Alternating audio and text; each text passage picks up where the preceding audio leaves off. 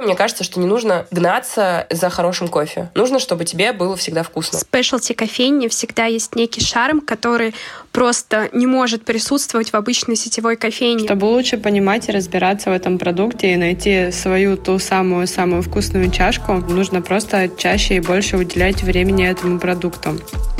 Всем привет! Вы слушаете короткий подкаст «Бумаги». С вами редактор этого выпуска Ира Асадулина. Пару эпизодов назад мы говорили о приятных ритуалах начала недели. Одним из них, безусловно, является кофе. Кофе – культовый напиток, не теряющий популярности многие годы. А кофейни сегодня уже не просто место отдыха. Это неотъемлемая часть городской среды, места притяжения, встреч, работы, нового опыта. В последние несколько лет все больше людей в России начинает погружаться в культуру спешлти кофе. Но что это за термин? Почему его выделяют в отдельную категорию? Чем такой кофе отличается от обычного из супермаркета? Сегодня вы услышите истории владельцев спешлти кофеин, советы от любителей-энтузиастов кофе и рекомендации экспертов по источникам и ресурсам, с которыми можно ознакомиться новичку в мире спешлти спешлти. Ирина Шубина – маркетолог и бренд-менеджер. Кофе – это ее хобби. В спешлти-культуру она пришла в 2016 году после поездки в Берлин. Вдохновившись кофейной культурой Берлина и Лондона, Ирина вместе с командой организовала благотворительный кофейный фестиваль в Москве и Петербурге. В 2018 году под редакцией Ирины вышла книга «Хороший кофе» про индустрию спешлти кофе в России. Что такое спешлти кофе? Это, собственно, зерно, которое после того, как его собрали, обработали и поставили на первую капинку грейдером, это специальные люди, которые дают оценку качеству зерна, зерна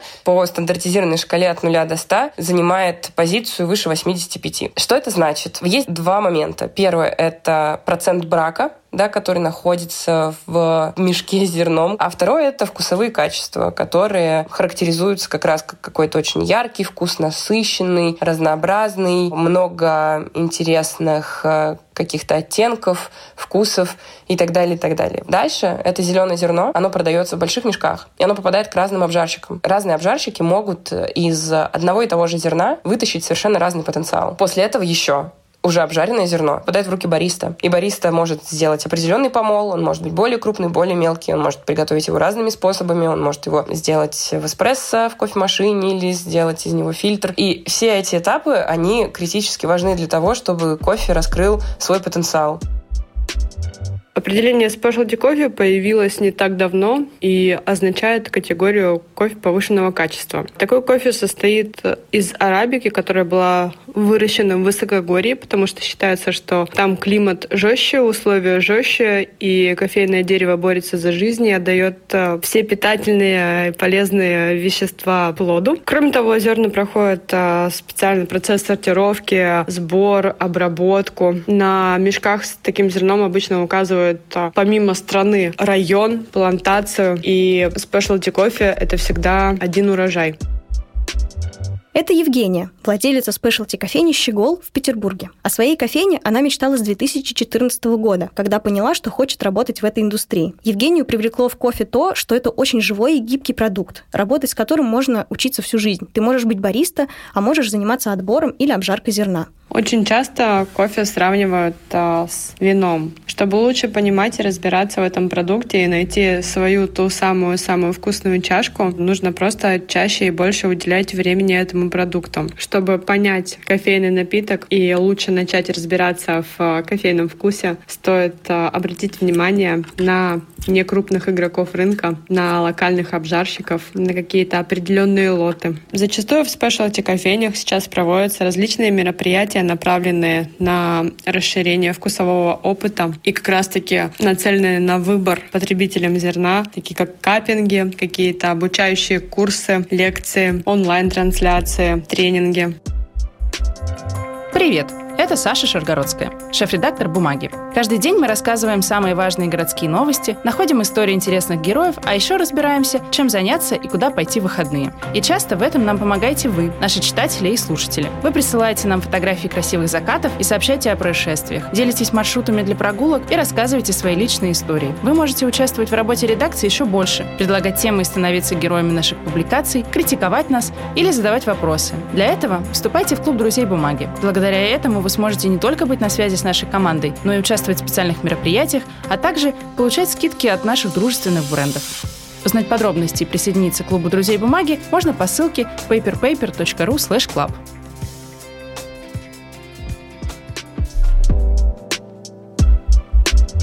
Еще один представитель индустрии, Дмитрий Павленко, владеет петербургской кофейней «Эспрессо Байк», а также сам обжаривает кофе. Идея открыть кофейню пришла ему, когда он увидел автокофейню в Севастополе, но в Петербурге решил основать сначала велокофейню. Потом они нашли помещение и стали развивать свое спешлти-место. Открыть хорошую спешлти-кофейню в настоящее время достаточно сложно. Необходимо иметь немалый бюджет от 5 миллионов, найти хорошее место проходное, а также подобрать профессионалов в свою команду. На рынке труда сейчас довольно много профессиональных бариста, но команда кофейни не заканчивается на бариста. Также необходимо найти хорошего управляющего, отличных поваров. Проблемы поиска хорошего поставщика кофе в данный момент не существует с учетом того, что вы разбираетесь в кофе хорошо. Сегодняшний гость скорее ищет совокупность гостеприимства, качества продукта и атмосферы в заведении. Если в заведении приятная музыка, хорошее обслуживание, вкусная кухня и кофе, гость будет возвращаться и расскажет своим друзьям об этом месте. Мне виден рост интереса гостя к хорошему кофе. Больше стали пить фильтр кофе в кофейнях, а также много кофе покупают в зернах и заваривают его дома. Первое, на что стоит обращать внимание при покупке кофе, это дата обжарки. Кофе свежий в течение двух месяцев после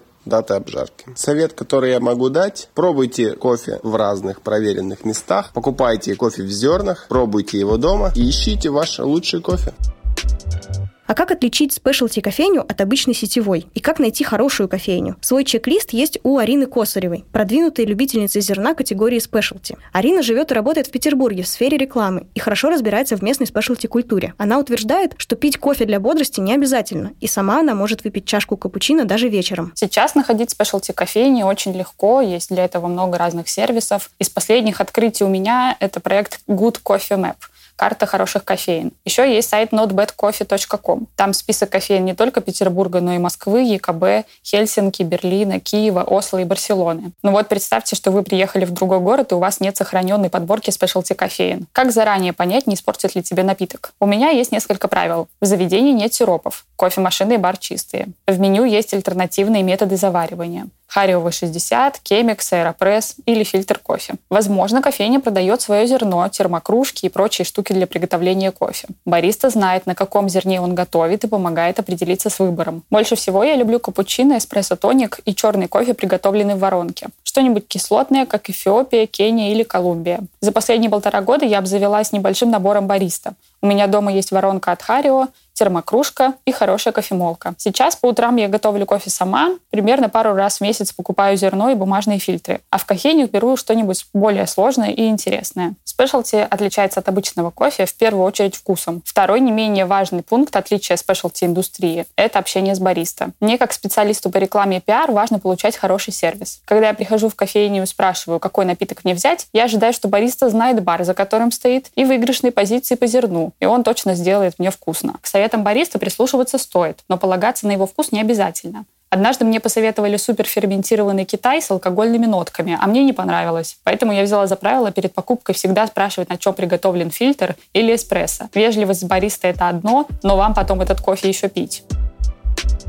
Дарья – еще одна кофейная энтузиастка. До 2017 года она пила кофе три в одном и вообще не представляла, что может быть по-другому. Однако после переезда в Петербург она познакомилась со спешлти-культурой, где можно было попробовать много всего интересного за не очень большие деньги. По ее словам, спешлти-кофейни в городе открываются с большой скоростью, и чаще всего она не ищет их специально, а кофейни находят ее сами. В спешлти-кофейне всегда есть некий шарм, который просто не может присутствовать в обычной сетевой кофейне. Основное отличие сетевой кофейни от спешлти-кофейни направлении это как раз-таки определенное комьюнити, и то, что человек, который работает в этом месте, он всегда открыт для диалога, он всегда готов рассказать то, чем он занимается, поэтому здесь идет индивидуальный подход к каждому гостю. Но так происходит не всегда. Например, мы были в Берлине вместе с моими друзьями. Мы посетили кофейню The Barn, и бариста там был совершенно недружелюбен. Он был настроен на то, чтобы поскорее отдать нам напиток, и просто не спрашивал о том, чего мы хотим, какой кофе мы хотим, какое зерно мы бы предпочли, потому что как раз-таки у них был выбор, но он нам его не предоставил. И это было достаточно неприятно, потому что когда ты приходишь в такое именитое место, тебе бы хотелось почувствовать себя частью чего-то большего, но ты этого не получаешь, и ты расстраиваешься. Мое любимое зерно — это Кения и Эфиопия. Они для меня самые спокойные и сбалансированные. Я знаю, чего от них ожидать, и поэтому мне всегда приятно пить кофе из этих стран. Чтобы выбрать хороший кофе, нужно в нем хотя бы немного разбираться. Когда я покупаю кофе для дома, то я смотрю на три основных для себя показателя. Первое — страна происхождения кофе. Второе — способ обработки. Третье — дескрипторы, которые были заявлены на пачке кофе. Это для меня является самым главным при выборе кофе. Мне кажется, для того, чтобы начать разбираться в кофе, нужно уметь разговаривать с человеком, который готовит тебе кофе, и впускать в свою жизнь что-то новое, а не зацикливаться только на одном напитке. Но как начать разбираться в кофе? На какие ресурсы стоит обратить внимание и на какие блоги подписаться? На эти вопросы отвечает наша первая героиня Ирина Шубина. Мне кажется, что не нужно гнаться за хорошим кофе. Нужно, чтобы тебе было всегда вкусно. Вот это самое важное. Нужно найти кофейню, которая будет готовить напиток, который тебе нравится. И он вкусный. И уже не важно, спешлти это или нет. Если ты хочешь а, именно найти хороший кофе, то, с одной стороны, нужно же разбираться, поэтому нужно пробовать, пробовать, пробовать, пробовать. Соответственно, у тебя появится понимание, понимание вообще какого-то стандарта. То есть можно сходить, не знаю, в несколько топовых кофеин. Важно, что мы как бы смотрим на кофе как на культуру. Это как бы культурный феномен. Это одна история. Или мы смотрим на кофе как на продукт, э, и нам нужно понимание технологии приготовления, там, специфики и так далее. Это разные две вещи. То есть мне, например, гораздо интересно смотреть на кофе с точки зрения культуры. Как вообще кофейни меняют э, среду окружающую. Вот это очень интересная тема. И, но если, например, э, ты новичок, и тебе хочется разобраться в кофе как в продукте, то можно почитать блог Торреф факта. Это обжарка в московская очень неплохая. Можно подписаться на Диму Борода, это будет просто хайп, и Дима Борода — это лучший инстаграм вообще в кофейной сфере. Ну, мне кажется, тут важно, да, следить за персоналиями, смотреть, что происходит. Если интересно, как, например, кофе диджитализируется, то есть Настя Никитина, они сейчас делают проект Drinkit с Додо Пиццей. Это полностью IT-кофейня, где можно через приложение заказывать кофе. Есть э, англоязычные блоги, Бариста Хасл, наверное, самый популярный. Я думаю, что российская культура — это не была э, культура культура посидеть в кофейне, выпить чашку кофе. То есть, когда мы, мне кажется, в 90-е или там 2000-е смотрели сериал «Друзья» и смотрели вот этот момент, когда они просто кучу времени проводили в кофейне, нам с точки зрения культуры вот эта часть вообще не откликалась, потому что у нас этим местом была кухня. А сейчас получается, что все больше и больше людей не заходят в эти кофейни, и они просто пьют кофе. Есть такая книжка «Третье место». И автор как раз пишет там о том, что классно, когда в городе есть просто места, куда ты можешь зайти, провести время, и они становятся для тебя просто частью твоей твоей жизни. То есть ты заходишь туда, например, до работы с утра или после работы с утра. И все вот эти места, они обслуживают именно свой райончик, свой квартал. На этом все. Слушайте короткий подкаст «Бумаги» и другие наши подкасты. Подписывайтесь на всех платформах, оставляйте отзывы и следите за обновлениями на сайте paperpaper.ru. Всем пока!